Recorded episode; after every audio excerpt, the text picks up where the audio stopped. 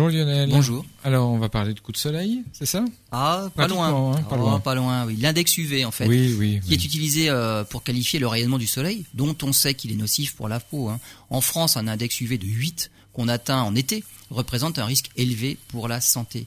Les chercheurs de la, NOS de la NASA se sont rendus dans le désert d'Atacama. L'idée était de se rendre dans la région du globe terrestre qui ressemble le plus à ce que devait être Mars lorsqu'elle était plus chaude et qu'elle avait encore une atmosphère. Sur le volcan Licancabur, à 6000 mètres d'altitude, ils ont été surpris par les relevés quotidiens du flux de rayonnement UV ultraviolet. Du fait de l'altitude et de la faible épaisseur de la couche d'ozone, les chercheurs s'attendaient à obtenir une valeur élevée, mais ils ne s'attendaient pas à voir la valeur de 43,3. Il est possible que les incendies de forêt et les aérosols peuvent avoir localement affaibli la couche d'ozone, mais surtout, ils pensent une forte tempête solaire avait eu lieu deux semaines auparavant et il se peut qu'elle ait elle aussi contribué à atteindre ce taux record.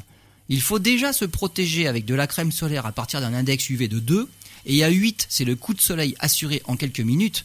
Alors crème solaire épaisse obligatoire sur Mars si l'index dépasse les 40.